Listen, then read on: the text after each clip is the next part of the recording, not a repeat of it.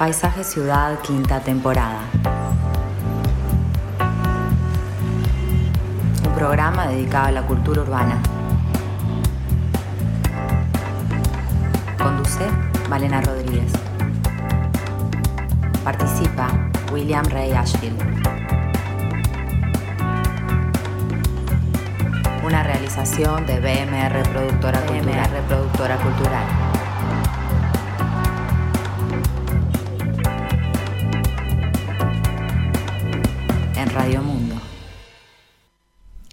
Buenas tardes, bienvenidos a Paisaje Ciudad en esta linda tarde de invierno, en la cual vamos a estar hablando de edificios históricos. Tenemos un ciclo que comenzamos hace algunas semanas que bueno, lo inauguramos con el edificio Artigas, este edificio en la Ciudad Vieja, por el cual muchas veces pasamos por delante y no le prestamos atención o lo miramos, pero no sabemos mucho. Bueno, como este, hay muchísimos edificios, algunos mucho más conocidos e incluso emblemáticos, como es el caso del Palacio Legislativo, que lo tenemos ahí, que le damos vueltas alrededor, que lo vemos de lejos. Lo vemos desde arriba también, muy claramente, cuando podemos viajar y, y volar. Y es realmente muy impactante y muchas veces no sabemos demasiado sobre su historia, sobre sus características, sobre rincones ocultos que tiene en su interior. Hoy vamos a estar conversando con una persona que lo conoce mucho, que empezó a estudiar arquitectura y enseguida comenzó a trabajar allí en el Palacio y hoy se encarga de la comisión eh, de arquitectura, la comisión administrativa eh, es la directora de arquitectura, estoy hablando de Gisela Carlomagno, que va a estar con nosotros en minutos nomás. Pero antes que nada, Willy, ¿cómo estás? Muy bien, ¿cómo andas tú, Malena? Muy bien, hoy nos vas a hablar, bueno, de estos temas. Obviamente del mismo tema. Pero, pero... pero venís ahora sí, con muchísimo material, me imagino. Sí, más que nada me gustaría poder mirar desde otro lugar y tratar de entender que una pieza como el Palacio Legislativo puede ser también un monumento de la ciudad. Porque a veces la arquitectura y la escultura urbana eh, parecen confundir sus roles. Se da en muchos ejemplos. Algunos edificios bien pueden entenderse como monumentos, ya sea por su escala, su especial ubicación en el entramado de calles, por el lugar topográfico que ocupan o directamente por sus elementos artísticos y ornamentales que lo acercan sin duda a lo escultórico. Parecería así que algunos edificios eh, presentan una común retórica con estatuas y monumentos ubicados en la ciudad. Uno de esos edificios es, en el caso de Montevideo, precisamente el Palacio Legislativo, que es un bastión institucional de la democracia y un icono inconfundible en el paisaje de la ciudad.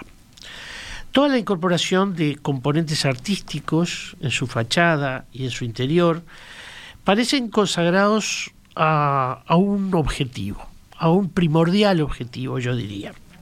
Construir la nación a partir de un determinado modelo clásico y civilizado. No es casual podríamos decir que un edificio sede de la actividad parlamentaria haya sido también el vehículo para proyectar e imaginar la sociedad y la nación. O como dice Benedict Anderson, una manera de eh, imaginar la comunidad. El arte, integrado a la arquitectura, da como resultado, eh, yo diría, un cuerpo conceptual, donde el vínculo entre ambos se establece mediante lo que podríamos llamar un lenguaje común. Aquí sí, Malena, podríamos hablar de un estilo común, ya que todas las obras y el cuerpo ornamental del edificio se presentan bajo una fuerte unidad formal. Es la unidad del clasicismo que podemos observar en sus pórticos, ¿verdad? O en la columnata de la fachada principal, en sus tímpanos triangulares, en su cimborrio central, que es esa suerte de cubo que tiene en el centro, donde se ubican las cariátides, en su organización de conjunto y también en sus ornamentos de temática mitológica y por lo tanto también clásica. Pero al mismo tiempo eh, es un conjunto variado de técnicas artísticas, como los relieves escultóricos en mármol, la escultura de bulto en bronce, los grandes mosaicos realizados para el Salón de los Pasos Perdidos, o los esgrafiados en sus cuatro patios interiores, todos ellos nos remiten en alguna medida a lo clásico, por técnica o por temática incorporada.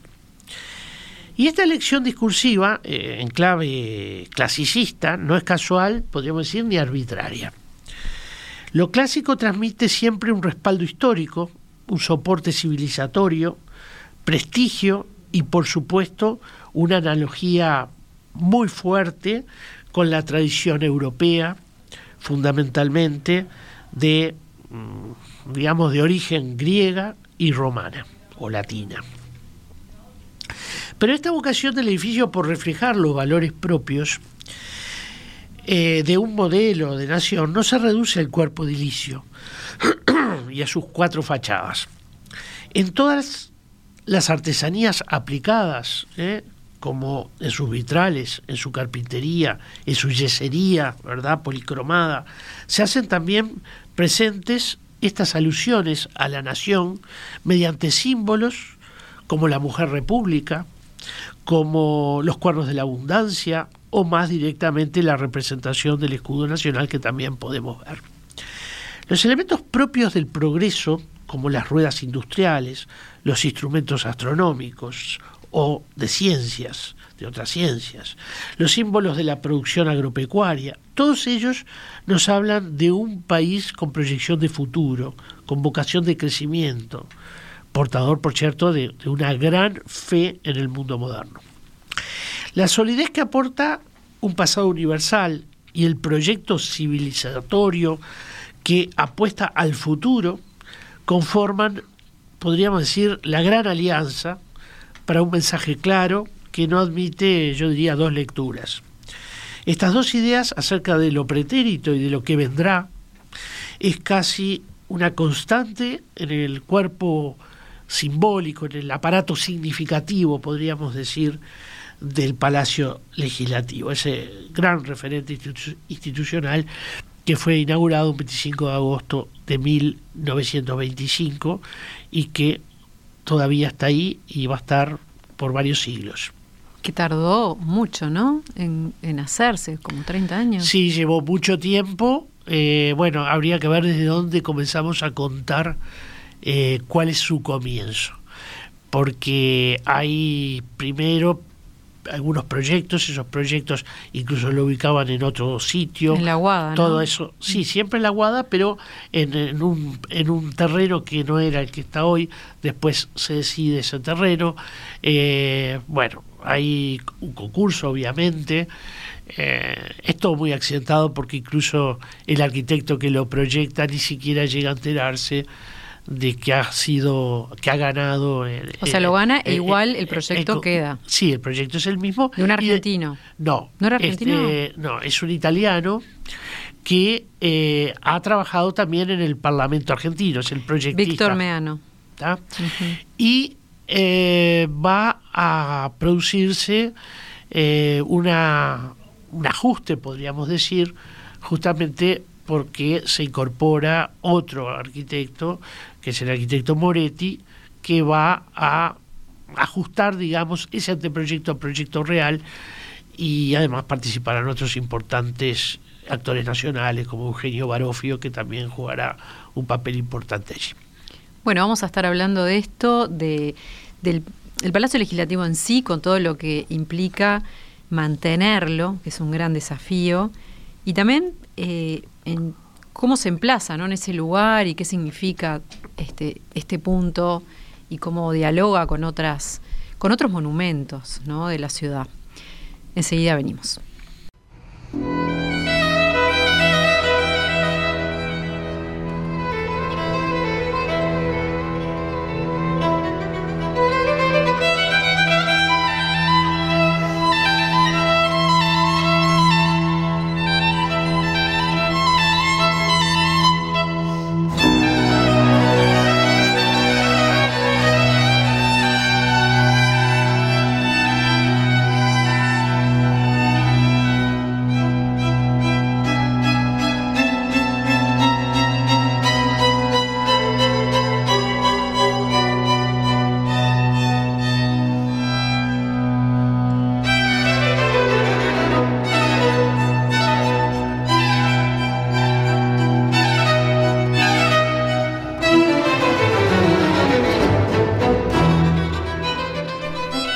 Tercer movimiento del invierno de Vivaldi para recibir a Gisela Carlomagno, que es arquitecta, egresada de la Facultad de Arquitectura de, de la Universidad de la República.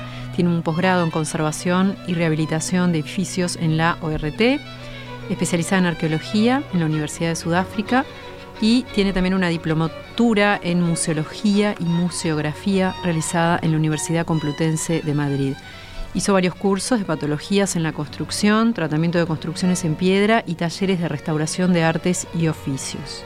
Es, además, acuarelista y vitralista y cumple funciones en el Poder Legislativo desde 1993. Desde 2015 es la directora de Arquitectura de la Comisión Administrativa del Poder Legislativo. Bienvenida, Gisela. Muchas gracias por la invitación. Contanos cómo, eh, cómo comenzó a, a a construirse tu vínculo con, pues estás hace muchísimos años y pasaste por distintas funciones antes de ocupar este lugar. Sí, muchos años. eh, en realidad Era jovencita, de estudiante. Era, sí, era estudiante.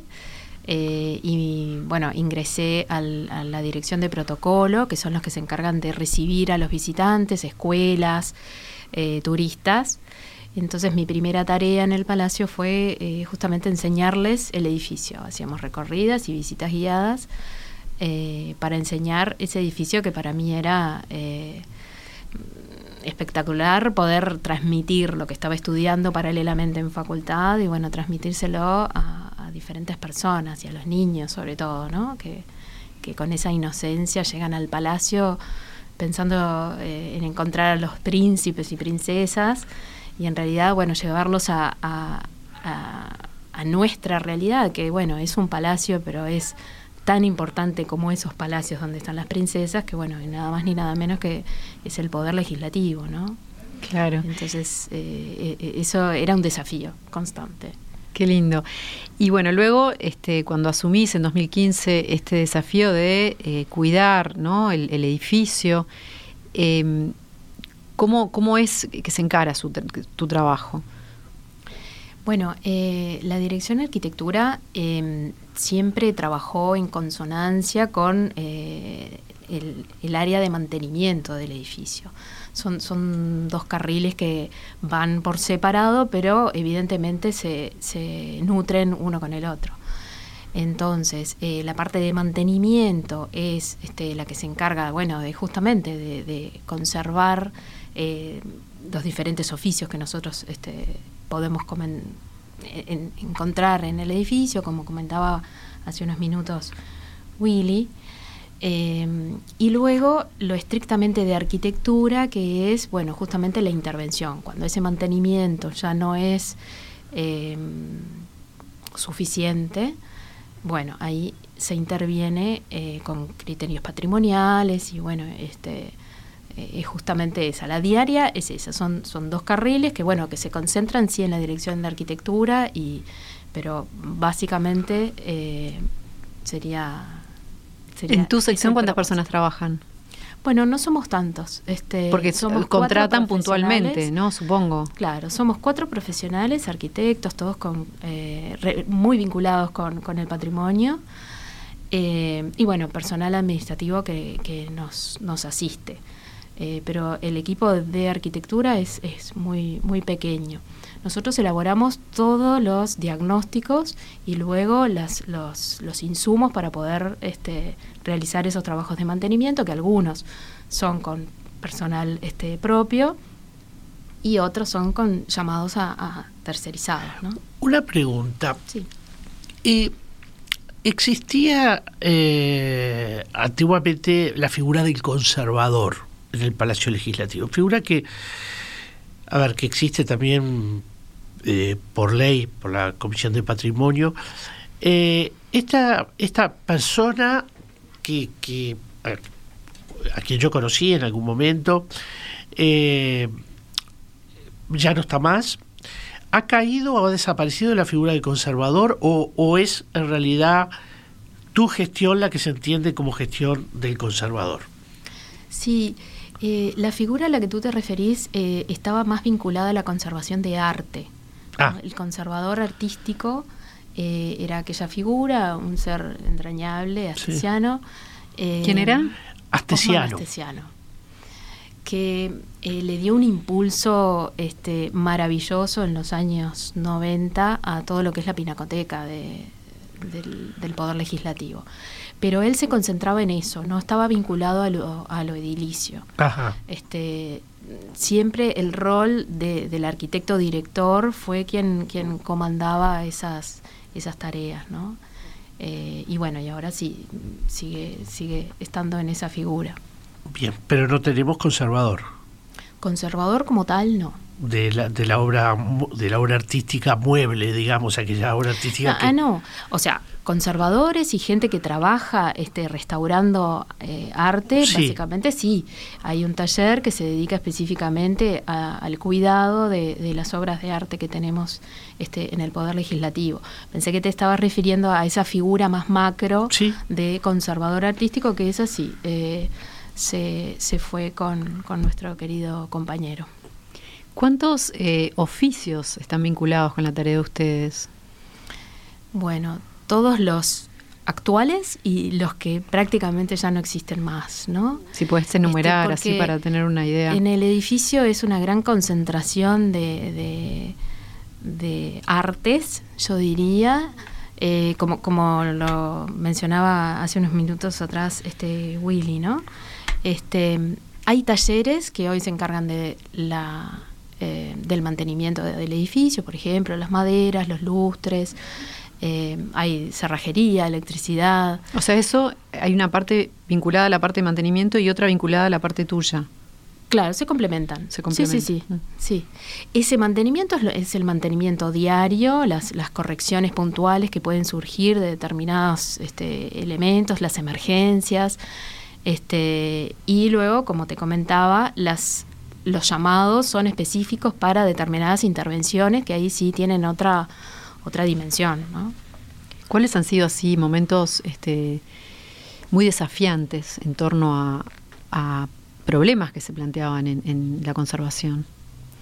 Y bueno, es un edificio que, bueno, estamos en camino de cumplir los 100 años, los 100 años oficiales, ¿no? Porque eh, hace unos minutos decían, la piedra fundamental fue en 1906, la construcción en sí comenzó oficialmente en 1908 y se terminó en el 25. Este, o sea que eh, esa, ese hilo conductor de, ¿no? De, del tema constructivo en sí y vinculado con la, con la ciudad eh, generó un montón de, de nuevas artes que bueno era justamente el propósito de la época fue que dentro de la unidad comisión administrativa estuvieran eh, esos apoyos, esos apoyos diarios, y bueno, luego eh, las cosas puntuales que se imaginaban que fueran dentro de muchos años, bueno, que se, estuvieran con los profesionales. Evidentemente estamos llegando a esos puntos, ¿no? Donde las intervenciones son significativas. Hace unos cuantos años la sustitución de los techos de cobre fue un, un, un hito en la vida constructiva del edificio. Lo mismo podrían ser ahora las, los arreglos de las claraboyas y, y bueno, por ende eh, la reafirmación de los vitrales que están por debajo. Todo lo que está más en contacto con el exterior. Y sí, sí, evidentemente esas son las afectaciones más, más importantes, ¿no? Las azoteas.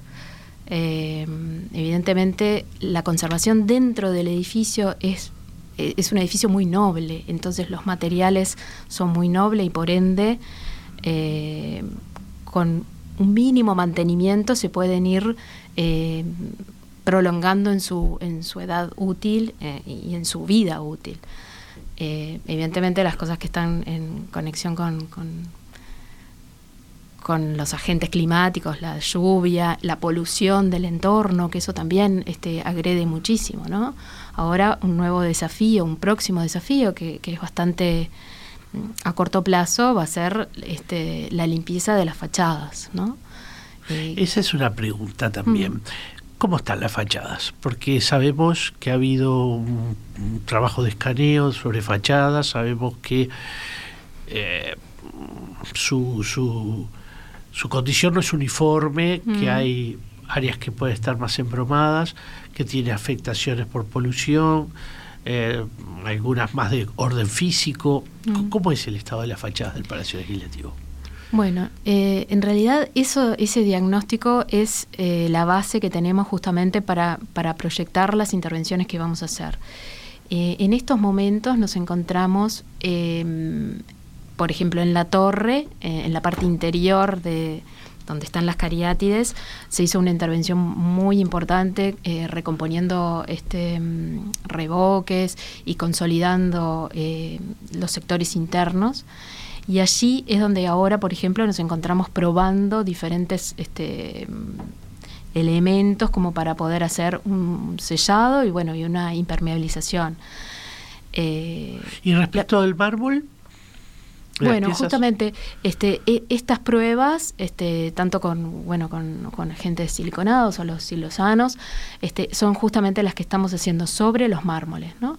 Porque es lo que más nos, nos preocupa. Los revoques eh, tienen otros comportamientos y nos han resultado más, más fáciles de, de- de mantener en, en esa en esa hidrorrepelente que necesitamos que, que sean las, las, las terminaciones. ¿hay pérdida de piezas o de partes? Sí, hemos tenido pérdidas y también, por ejemplo, en los patios interiores, eh, hace relativamente poco, hará un año, hicimos un saneado preventivo de elementos que estaban flojos, eh, de modillones y ménsulas, eh, que son meramente decorativos, ¿no? no hay un peligro estructural, pero sí evidentemente que al perder la pieza es, una pérdida importante. Entonces, eh, en ese caso, bueno, se hizo un retiro de esas posibles piezas que, que podrían llegar a caer eventualmente, eh, dándonos tiempo para el estudio, para en futuro poder hacer la reposición de esas piezas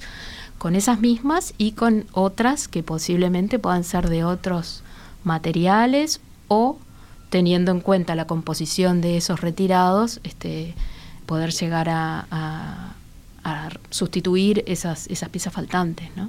Ahora que planteas eh, los patios, los patios centrales, ¿no? Es bueno recordar que los patios centrales cuando fueron hechos en su tratamiento decorativo, que son esgrafiados básicamente, eh, fueron bastante criticados eh, por, por distintos actores de la- vinculados al arte, a la crítica artística, etcétera, por considerarlos de mal gusto y además por no haber cumplido también con un revestimiento análogo al de las fachadas exteriores. Eh, de hecho, algunos de esos esgrafiados están sin terminar, no se llegaron a completar.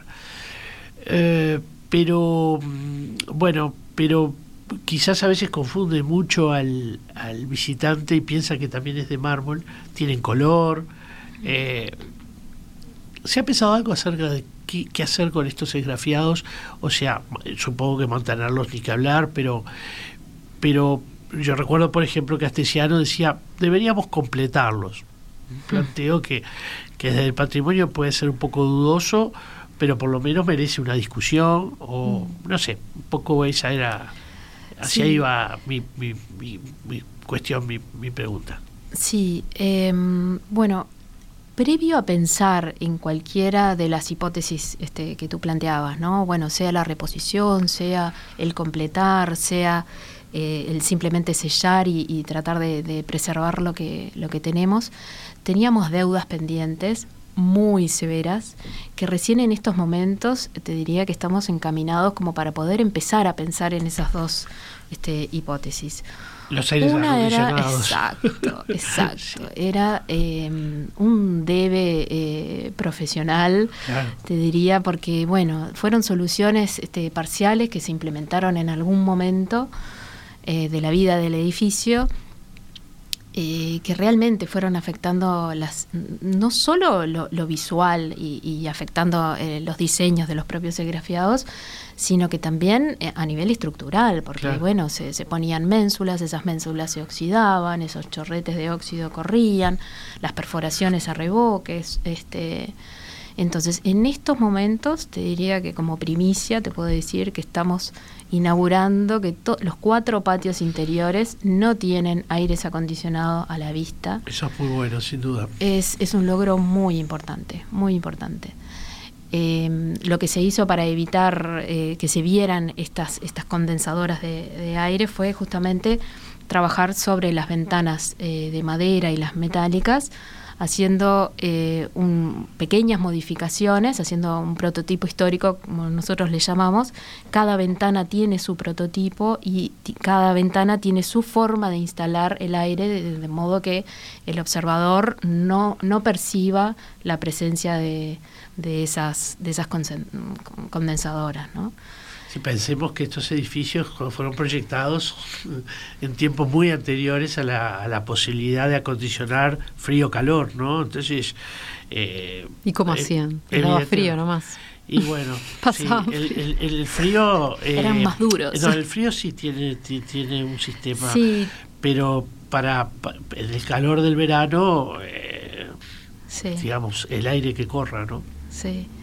Este, sí, sí, todavía tenemos unas grandes resistencias, por ejemplo, en los corredores, bueno, y en algunos despachos también, eh, bajo las ventanas, que, bueno, siguen funcionando, por supuesto, pero evidentemente em, el, adaptar las estructuras este, que funcionan, ¿no? Que no es simplemente para visitar y, verlo como un museo, el adaptar esas estructuras a las necesidades de, de, los usuarios es parte del desafío y justamente en un edificio patrimonial el desafío es triple. Eh, Además aquí, a ver, eh, utilizando un término bastante popular, es, es un, un castillo con muchos jefes.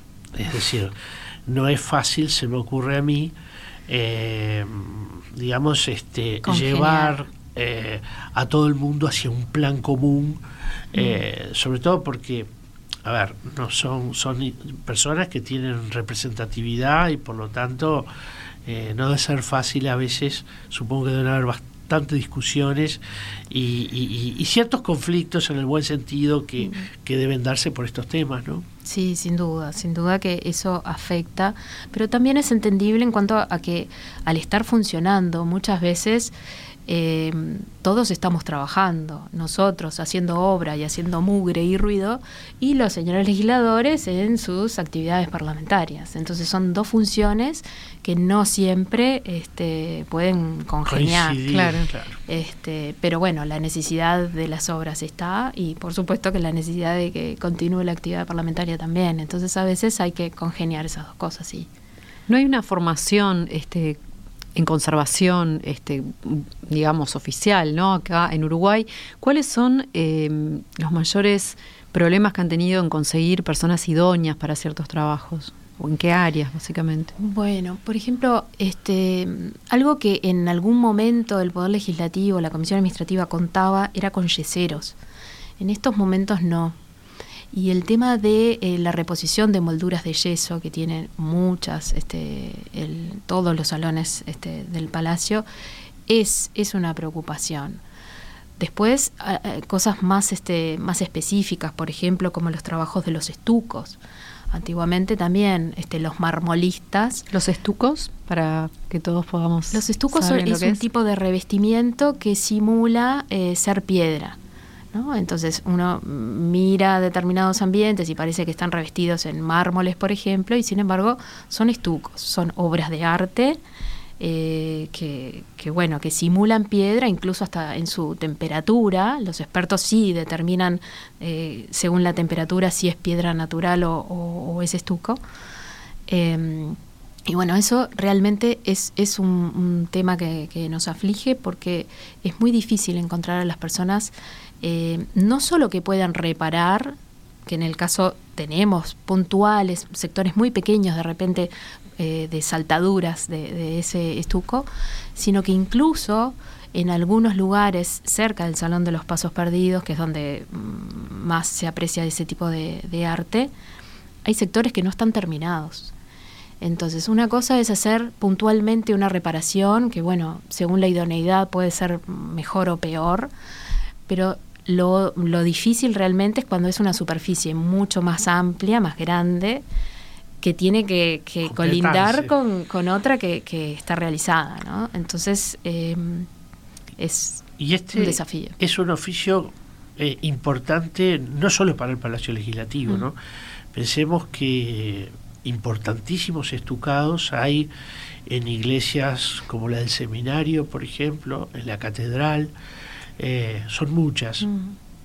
y son realmente muy buenos. Y es, Mm. eh, como dice Gisela, incluso tocando uno a veces tiene dudas Mm. de, que se- de que efectivamente sea estucado o sea mármol, por ejemplo. ¿no? Vamos a hacer una recorrida por el palacio por dentro después del corte. ¿Cómo no?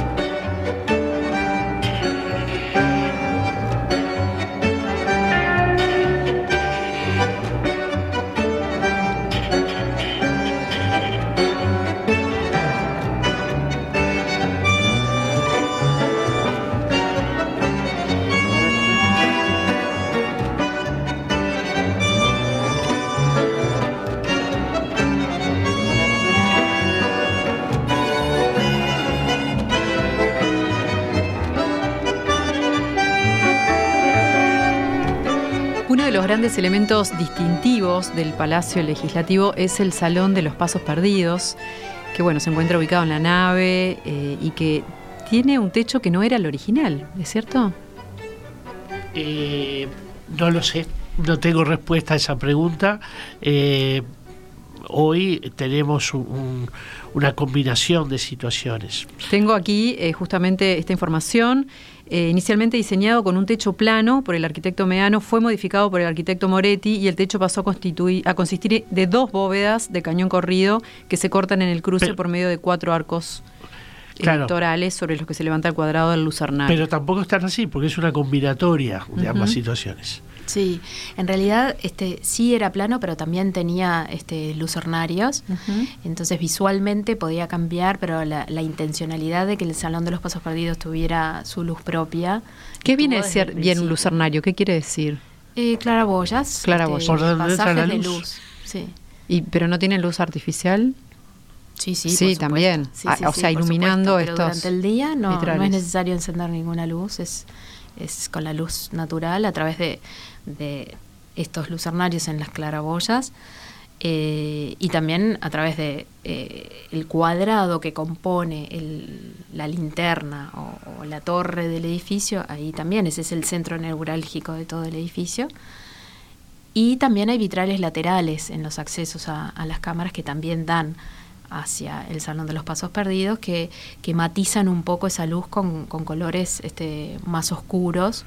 Este, y bueno, y evidentemente dan unos reflejos bien diferentes. Lo que yo creo que sí es verdad que las bóvedas le aportan algo muy interesante que son los lunetos. Los lunetos es el remate de la bóveda, ¿no? Son bóvedas que no, no terminan en, en un, en un arco de luz, sino que terminan ce- cerradas. Y allí se colocan esos magníficos este, mosaicos que parece, justamente recuerda a la estanza de la signoría en, en Roma, aquellos, aquellos lunetos que pintara Rafael, conocido como la, la, la Escuela de Atenas, uno de ellos, o el incendio de Roma, etcétera Y me parece que es ¿Por qué muy interesante. lunetos? ¿Qué vienen a ser El lunetos? es justamente es el es donde termina la bóveda, el cierre de la bóveda, el cierre vertical de la Ahí va. bóveda. Y en ese lugar se colocaron mosaicos muy a la manera de Rafael en la, en la eh, danza de la señoría, eh, recordando justamente esa obra eh, con temas quizás más vinculados al país, pero eh, en una clara alusión a, esa obra histórica. Y por aquí un poco lo que decíamos en la columna, las citas recurrentes a lo clásico ¿no? que podemos ver en el, en el palacio. Y una cantidad enorme también de, de piezas escultóricas que tienen que ver con la abundancia, que tienen que ver con el progreso, que tienen que ver con ideas, de ahí su dimensión alegórica, ideas que eh, resultan eh, fundamentales o atractivas o incluso de proyecto para un país mejor. Claro, eso es muy el clasicismo, ¿no? Los ideales. Claro, exactamente. También la biblioteca es un espacio muy especial y tenemos un CityCast que hizo nuestra productora Natalia Costa Rubens.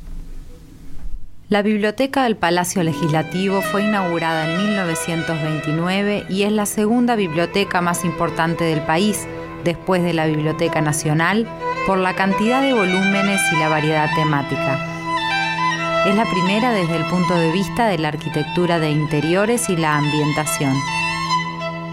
En ningún otro lado del palacio puede apreciarse tanto la esencia del espíritu decorativo de Moretti, autor de varias de las incorporaciones en madera y metal que convierten ese espacio del último piso en una especie de cofre. Las paredes están cubiertas por dos órdenes de anaqueles realizados por carpinteros de alto vuelo, creando un ambiente intimista, cálido y elegante. Los bronces, realizados en la fábrica milanesa de Monti, están modelados con extremo cuidado y presentes en los capiteles, las ménsulas, las patas de las mesas y los brazos de sillones, tomando la forma de grifos y de otros animales mitológicos. La biblioteca ofrece propuestas educativas en una agenda proficua de actividades estrechamente vinculadas a su doble condición de biblioteca parlamentaria y pública. De hecho, ofrece servicios de préstamo y consulta al público general de sus más de 280.000 obras, sin contar revistas, semanarios y periódicos, que en total suman cerca de 800.000 ejemplares. Además, tiene un archivo de 4 millones de imágenes digitales y 1.300 rollos de microfilms. Hermosa biblioteca, ¿no? Sí, realmente. Con mucha madera. similar. Sí, está toda hecha en madera. Y la particularidad de, de esa sala es que ese salón central fue eh, armado en Italia, desarmado, traído en barco y vuelto a armar para colocarse en el lugar donde está hoy, ¿no? Un verdadero Lego. Un Lego, sí, sí, en arte, bueno, de marquetería y en un estilo pompeyano que, que, que va muy de la mano con justamente lo que estábamos hablando de los esgrafiados de los patios, ¿no? ¿Y es muy visitada? Es muy visitada, es muy visitada y, y en la actualidad hacen muchos programas que convocan a diferentes este, grupos etarios. Eh, entonces sí, realmente es, es muy visitada. Y nos contabas este, fuera del aire que eh, se hizo un trabajo especial con el tema de la calefacción allí. Sí, eh, el Salón Central fue, bueno, eh, estudiado como, como una unidad, como lo es. Entonces, eh, las, las manejadoras de aire se colocaron en, en las azoteas. Y justamente, como les decía, que esta sala fue armada allí, hay una diferencia, hay un espacio entre las paredes y el, el Lego sí, de, de- la pieza de carpintería. Exacto. Entonces, utilizando ese espacio, este, aprovechamos esos espacios y, elegimos determinados puntos como para generar eh, el acondicionamiento térmico eh, tanto en calor como en frío, ¿no? Para esa sala, sin la percepción de ningún elemento este, ni metálico, ni. ¿no? Entonces realmente fue también fue un desafío. ¿Cuándo descansa el Palacio Legislativo? ¿En algún momento está quieto? Puede estar como en una pausa activa, pero nunca descansa. ¿En qué momento? Y bueno, por ejemplo, eh, en las noches, sacando las noches de rendición de cuentas o, o de sesiones muy largas, eh, a la noche y en la madrugada, obviamente, que son eh, momentos más de pausa. De todos modos, este, bueno, la gente que se encarga de, de la limpieza y, y el, el ordenar este, determinadas salas, bueno, también Pero trabaja siempre- desde muy temprano. claro, siempre hay alguien haciendo como algo. Es, como es un volumen tan gigante, eh, esas personas capaz que pasan más desapercibidas, este, parecen como fantasmas caminando por los corredores. Claro. Pero bueno, Hay muchos espacios eh, más ocultos o, entre comillas, secretos. ¿Cuáles son? Y bueno, eh, en, los altillos del edificio, saliendo hacia las azoteas, hay sectores que originalmente se pensaron como áreas de, trabajo justamente de oficios o de depósitos de materiales. Eh, y en uno de esos espacios, por ejemplo, eh, se encuentran las maquetas de estudio de Moretti, del arquitecto Moretti. Em, por supuesto que son obras de arte eh, hechas en yeso, armado con cáñamo, e incluso también tienen incorporaciones de, hierros, o sea, es, una escala muy grande.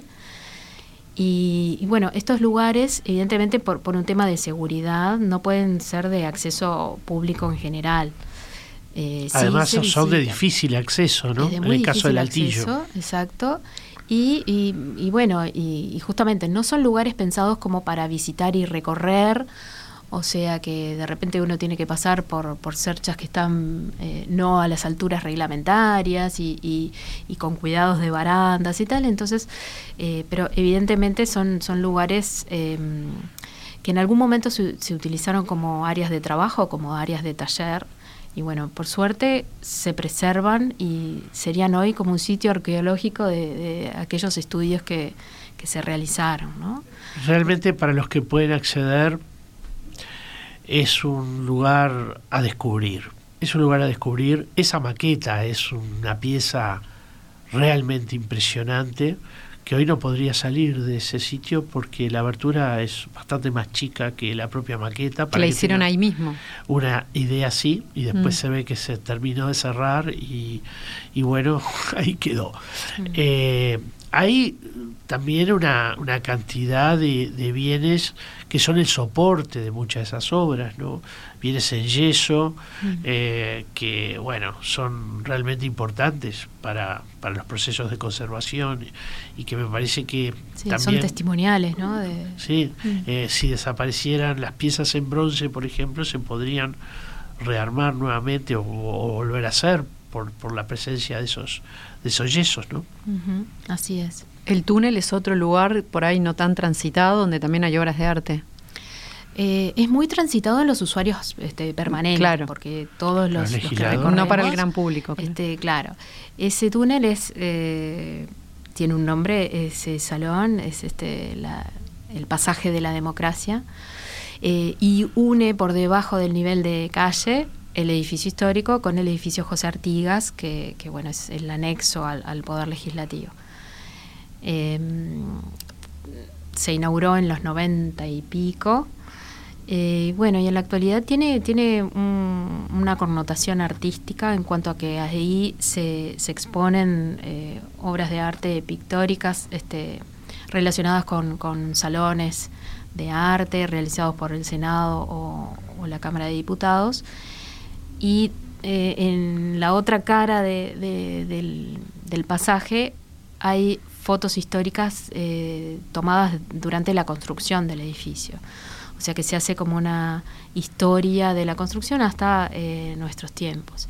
Incluso recientemente tuvimos una incorporación muy este, preciada por nosotros, que fue eh, una persona que hace muchos años encontró en una feria un libro que tenía postales y esas postales eh, refieren nada más ni nada menos que a los originales de los dibujos de eh, Moretti. Mm. Y muy amablemente esta persona, Turner, Turman, perdón. Paul Turman. Paul Turman. Una persona que fue muy conocida por su aparición en uno de estos programas. es un buen amigo y y colaborador de la comisión, yo diría. Sí, claro, y con nosotros también, un ser adorable, él y, su familia que nos acompañaron eh, eh, en esa tarea y bueno, tenemos el gusto de poder este, exponer, él, donó ese, ese bien que era familiar y con solamente una condición, y esa condición era que estuvieran expuestas al público de forma permanente. Eh, no, no valía con mostrarlas un día y sacarlas, cosa que me pareció fantástico y de un desprendimiento eh, muy, muy importante. ¿no? Entonces, bueno, los originales se archivaron y se conservan como, como debe ser, este, y copias que las podemos apreciar todos los días allí en el, en el pasaje de la democracia. Qué bueno.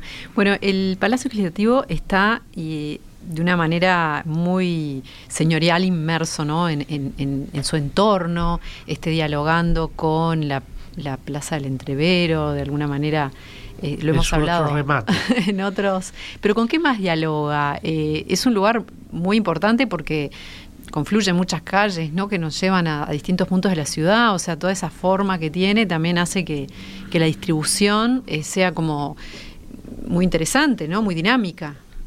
Sí, a ver, eh, lo primero que es importante decir es que el, el palacio está siendo pensado eh, conjuntamente casi con el trazado de Avenida Graciada. Eh, por lo menos en lo que hace al, conjunto normativo de cómo será esa avenida, prácticamente digo porque hay diferencia de pocos años, pero evidentemente el trazado de Graciada tiene que ver con ese buen remate que tiene hacia el norte en el Palacio Legislativo. Y esto obviamente surge de una línea de pensamiento eh, urbanístico, sobre todo la experiencia que el barón de Osman había desarrollado en París, donde nosotros podemos ver cómo la Avenida de la Ópera remata en el edificio de la Ópera, ¿no? Mm. Eh, y esta, esta idea de, de vincular este, eh, espacios de la ciudad que son relevantes, surge un poco de ahí. 18 eh, de julio, evidentemente, también conecta con, eh, con el Palacio a través de esta avenida Graciada. y por supuesto que algunas, también esto es muy interesante. ¿La avenida de las leyes? ¿Cuál era? Es la circunvalación. Ah, es la circulación, está. Bien. decía que el es muy interesante también ver cómo la actividad privada, ¿verdad?, eh, acompaña muchas veces estos proyectos, estos proyectos eh, de carácter público, ¿no? Porque ese edificio Rex que nosotros podemos ver cuando vamos desde el Palacio Legislativo hacia el centro, es un remate magnífico, mm, pensado en una lógica estrictamente paisajística y urbana, con esa cúpula. Bueno, este, eh, me parece que, importa notar esto porque hay una, una clara relación, me parece, entre los propósitos del Estado en esta época y cómo acompañan muy bien los privados con sus proyectos y sus propuestas, ¿no? Qué bueno, eso es, es muy interesante de ver. Eh, yo nunca me había fijado en esto de la lanza, por ejemplo, que dialogaba la lanza que se perdió del, del monumento al entrevero se robó, este, la que empuña, ¿no? Este, uno de los guerreros. Sí, coincidiendo con el eje, justamente. Coincide con el eje, eso nunca me había fijado y luego que me lo dijeron, uno empieza a encontrar como un montón de, signos este, compositivos en todo ese entorno, ¿no? Que es muy, es muy interesante. Así que, eh, bueno, es realmente... Eh, muy, muy, bueno tener todos estos conocimientos para luego ver la ciudad de otra manera, ¿no? No sé qué, cuáles serían los mayores desafíos que, se plantean en este momento, así para hacia adelante. Bueno, em, eh, en el periodo pasado se conformó una comisión eh, que tenía el propósito justamente de, concentrar todo lo que iba a ser la revalorización del edificio, las celebraciones de los 100 años del edificio, coincidiendo con los 200 años eh, bueno, del país. ¿no?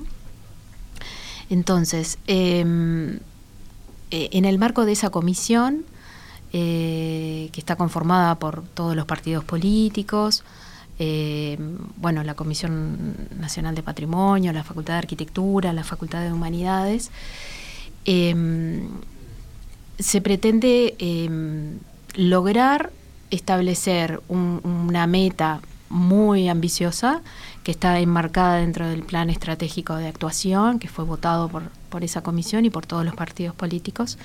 Y allí em, se, se, dividen en diferentes áreas, evidentemente, en lo estrictamente edilicio, que bueno, más o menos es lo que, lo que venimos hablando, pero también en lo urbano, en lo artístico, y, bueno, también por supuesto que en la comunicación.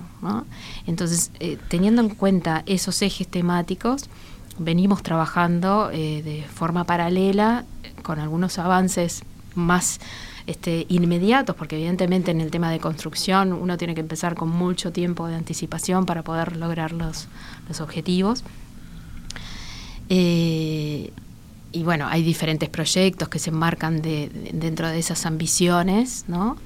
Eh, básicamente la intención última es dejar al edificio lo mejor posible para que su cumpleaños número 100 sea eh, inolvidable, pero también eh, acompañando con las cuestiones tecnológicas. Y ahí, por ejemplo, en el área artística y lo que tiene que ver con comunicación, como que bueno, podría adelantarles también como primicia que se está trabajando en la confección de un museo virtual para que, eh, por ejemplo, todas, todas aquellas personas que quieran este, circular por el edificio de forma eh, virtual lo puedan hacer, independientemente de que, por supuesto, van a haber visitas guiadas este, estando allí en el lugar, ¿no? Pero es una forma de complementar, porque evidentemente la visita guiada no, no llega a diferentes lugares, que bueno, que sí van a poderse acceder a través de este museo. Me parece una muy buena idea que celebro y que quizás eh, se ata con otro elemento más del cual no hemos hablado, pero que es el riquísimo patrimonio artístico que no, no hay que estar integrado al edificio de forma permanente y, física, digamos, sino aquel eh, patrimonio mueble, aquel patrimonio que puede cambiar de lugar. Me refiero concretamente a las pinturas, esculturas, mobiliario, que realmente es muy bueno y que perfectamente con las tecnologías que, que, existen hoy podemos tener un museo virtual que nos permita acceder a esos bienes, a grandes pinturas de Zorrilla, de, de Magariños, de bueno, de, de todos los de, Figari, de Blanes Viales, Figari, etcétera. ¿Para cuándo lo estiman? Mm, bueno, no sabría decirte exactamente una pero bueno, fecha, pero vamos hacia próximamente. No falta tanto, muy poquito, pero va a ser una novedad que seguramente eh, la presidenta de la Asamblea General pueda, pueda difundir. Buenísimo, muchísimas gracias. Nos quedamos con una mirada mucho más profunda de este edificio tan querido y cercano. Y bueno, eh, nos vamos despidiendo, Willy. Dentro de una semana nos reencontramos. Hasta el jueves que viene. Viva la radio.